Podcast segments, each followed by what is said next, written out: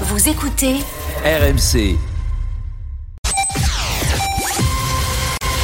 Il est 6h30 et vous êtes bien sur RMC, le journal de Thibaut Texa. Bonjour Thibaut. Bonjour Apolline, bonjour à tous. Un EHPAD plongé dans le noir et privé de courant après une coupure d'électricité sauvage opérée par des manifestants opposés à la réforme des retraites. Transport, ramassage des poubelles énergie de nombreux secteurs toujours mobilisés. Ce matin, pendant ce temps, le Sénat adopte l'article 7 sur le report de l'âge légal à 64 ans. Et puis Bappé, impuissant, Paris quitte la Ligue des Champions au stade des huitièmes de finale, éliminé par le Bayern Munich après sa défaite hier soir 2-0. Une coupure d'électricité opérée par des manifestants opposés à la réforme des retraites a privé d'électricité plusieurs établissements médicalisés. Et ça s'est passé mardi à Saint-Léonard dans le Pas-de-Calais. 4000 clients Enedis ont été privés d'électricité. Parmi eux, les 75 résidents d'un EHPAD plongé dans le noir pendant 9 heures. Une plainte va être déposée par le directeur de l'établissement, mais aussi par le fournisseur d'énergie. Une centre de dialyse a également été touchée, Marion Gauthier. Le battement régulier du sang dans la machine. Ça nous rassure. Au moins, on sait qu'on va être dialysé. Car mardi, Annick est restée plusieurs heures à demi allongée dans son fauteuil de plastique, de grosses aiguilles au creux du bras. Certains patients ont été transférés de ce centre de dialyse à l'hôpital le plus proche. Je m'en rappellerai euh, toute ma vie. Yann, c'est l'infirmier, de la colère encore dans la voix. Panique pour moi euh, dans l'organisation, une panique pour les sociétés d'ambulance, les taxis que j'ai dû appeler pour chambouler leur programme, une panique pour l'hôpital pour réorganiser euh, le fonctionnement du service la liste est longue aussi à l'EHPAD en face. Je me lève, j'appuie, bah, je dis bah quoi, le volet souffle pas. Le chauffage se coupe, les gens qui ont des matelas anti-escar pour garantir une qualité de peau, les matelas se dégonflent. Des bonbonnes d'oxygène d'urgence, mais pas de groupe électrogène ici, explique le directeur Simon Fournier. C'est des dizaines de milliers d'euros, donc on le loue. Pour le louer, il faut le faire livrer, sauf que les ronds-points étaient bloqués.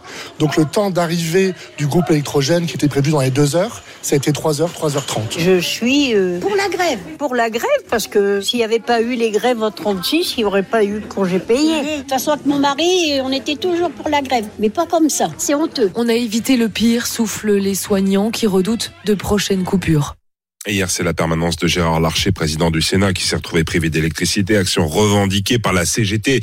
Mine, énergie, c'est toujours compliqué. Ce matin, dans les transports à la SNCF, comptez 2 TER sur 5, un TGV sur 3 en moyenne. Légère amélioration dans le métro parisien, même s'il reste des perturbations. 20 à 30% de vols supprimés dans plusieurs aéroports du pays.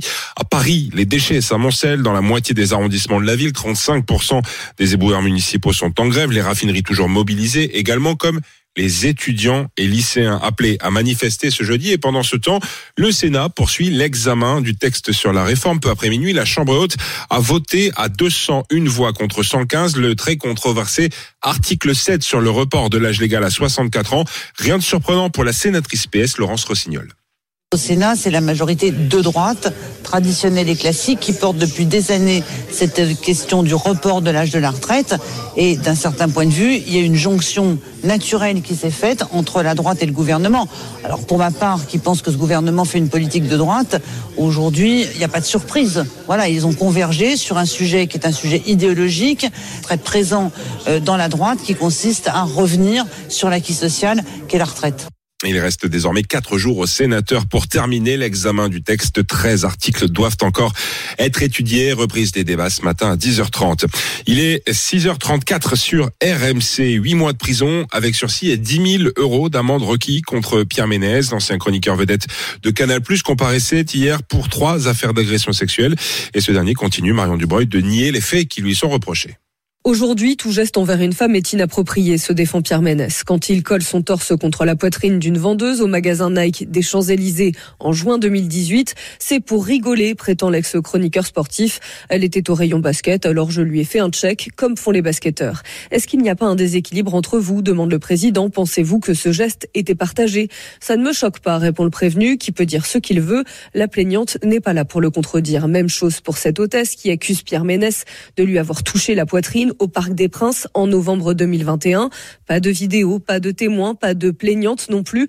Pierre Ménès conteste toute connotation sexuelle. Reste ses déclarations d'un autre temps. Si on ne peut même plus mettre une tape à l'épaule à une femme, je ne peux que le déplorer. La décision a été mise en délibéré au 19 avril.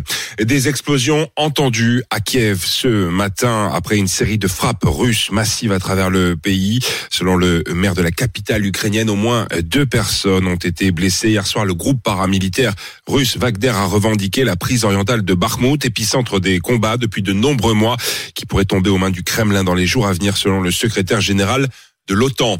La marche était trop haute. Le PSG s'incline sur la pelouse du Bayern Munich 2-0 et quitte la Ligue des Champions dès les huitièmes de finale, cadenassé par la défense bavaroise.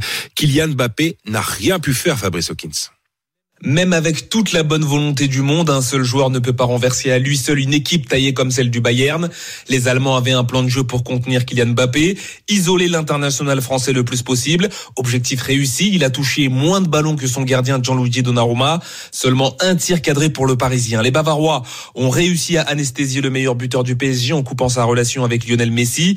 Les rares fois où il aurait pu faire la différence, son coéquipier en équipe de France Dayo Pamecano lui a barré la route. Match frustrant pour le numéro 7 du PSG qui ne pouvait pas tout faire tout seul. Après avoir expliqué que le Bayern avait une équipe montée pour gagner la Ligue des Champions, Kylian Mbappé a lâché nous notre maximum, c'est ça. Des mots qui en disent long sur sa déception et sur son envie d'être mieux accompagné la saison prochaine s'il est toujours à Paris.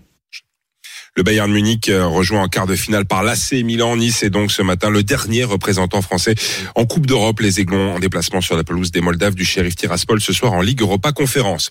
75 ans de carrière, artiste populaire Marcel Amont est mort cette nuit. Chanteur bondissant à l'énergie communicative, le Béarnais avait rencontré le succès au début des années 50, interprète de Bleu Blanc Blanc ou encore du Mexicain. Un Mexicain basané. Pas Bleu Blanc Blanc. Bleu blanc blanc. Ah oui, t'as dit bleu blanc blanc. J'ai dit bleu blanc blanc. Blanc bleu bleu blond. Bleu blanc blanc. Marcel Amont avec 93 ans. C'était Thibaut Texer, les courses peut-être sur l'hippodrome de saint Oui, oui, oui, 13h50 en direct sur RMC Découverte. Le 6 Pelogno est le favori de la Dream Team RMC. L'outsider, c'est le numéro 9, Pegasus. Le 6 et le 9. Ça va tous les deux, Thibaut et Charles Vous êtes Ah, moi, ça va très bien. Vous êtes embrassés, il y a une petite accolade Oui, je suis allé le voir quand même. Ah. J'ai envoyé un petit message. Au, au réveil, avant même si de le voir, j'ai eu un message de Thibaut. Je sais pas si c'était vraiment très, très bienveillant cette. euh, Oh, Oh, vraiment, mon pauvre Charles, j'ai tant de peine pour toi. le Marseillais, le Parisien. Oui, bah ça me fait plaisir de pour une fois Thibaut a le sourire parce que c'est il lui faut le PSG pour avoir le sourire. Oh non, c'est pas vrai. Ça C'est pas que les matchs de l'OM. solidarité dans la médiocrité quand même. Euh, c'est pas glorieux.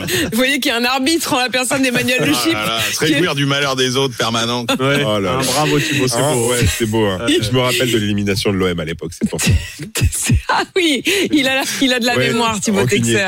Et on vous retrouve évidemment à 7h30 pour le journal. Il est 6h38. RMC jusqu'à 9h. Apolline Matin.